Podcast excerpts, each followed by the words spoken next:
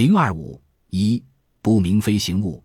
一八七八年一月的一个夜晚，当约翰·马丁在德克萨斯州丹尼逊地区以南六英里处打猎时，他突然看见在南方的天空上有一个快速移动的物体。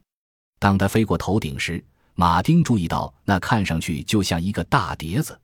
此后，特别是在二十世纪下半叶，许多人都报告说看到了类似的物体。一九四七年六月二十四日。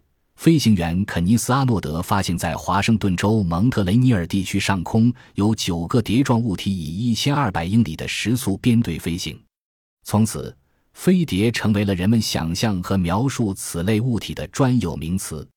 在接受当地一份报纸记者采访中，阿诺德把它们的运动比作在水面上打水漂时的石头。不久以后，这份报纸使用飞碟来描述阿诺德所看见的物体。飞碟时代开始了，直到二十世纪五十年代中期，另一个美国空军飞行员发明了“不明飞行物”这个词，英文缩写为 UFO。但是，早在一九四七年以前，人们就目击过类似马丁报告的飞碟和不明飞行物，只不过描述不同罢了。例如，从一八九六年十一月至一八九七年五月，美国各地的报纸上都充满了关于奇异的飞船的报道。那些飞船常常被说成是雪茄的形状，开着明亮的探照灯。有些人甚至因此联想起来自火星的不速之客。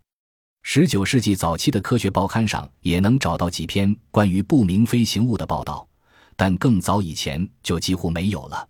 不管什么原因，目睹不明飞行物似乎只是最近的一种现象。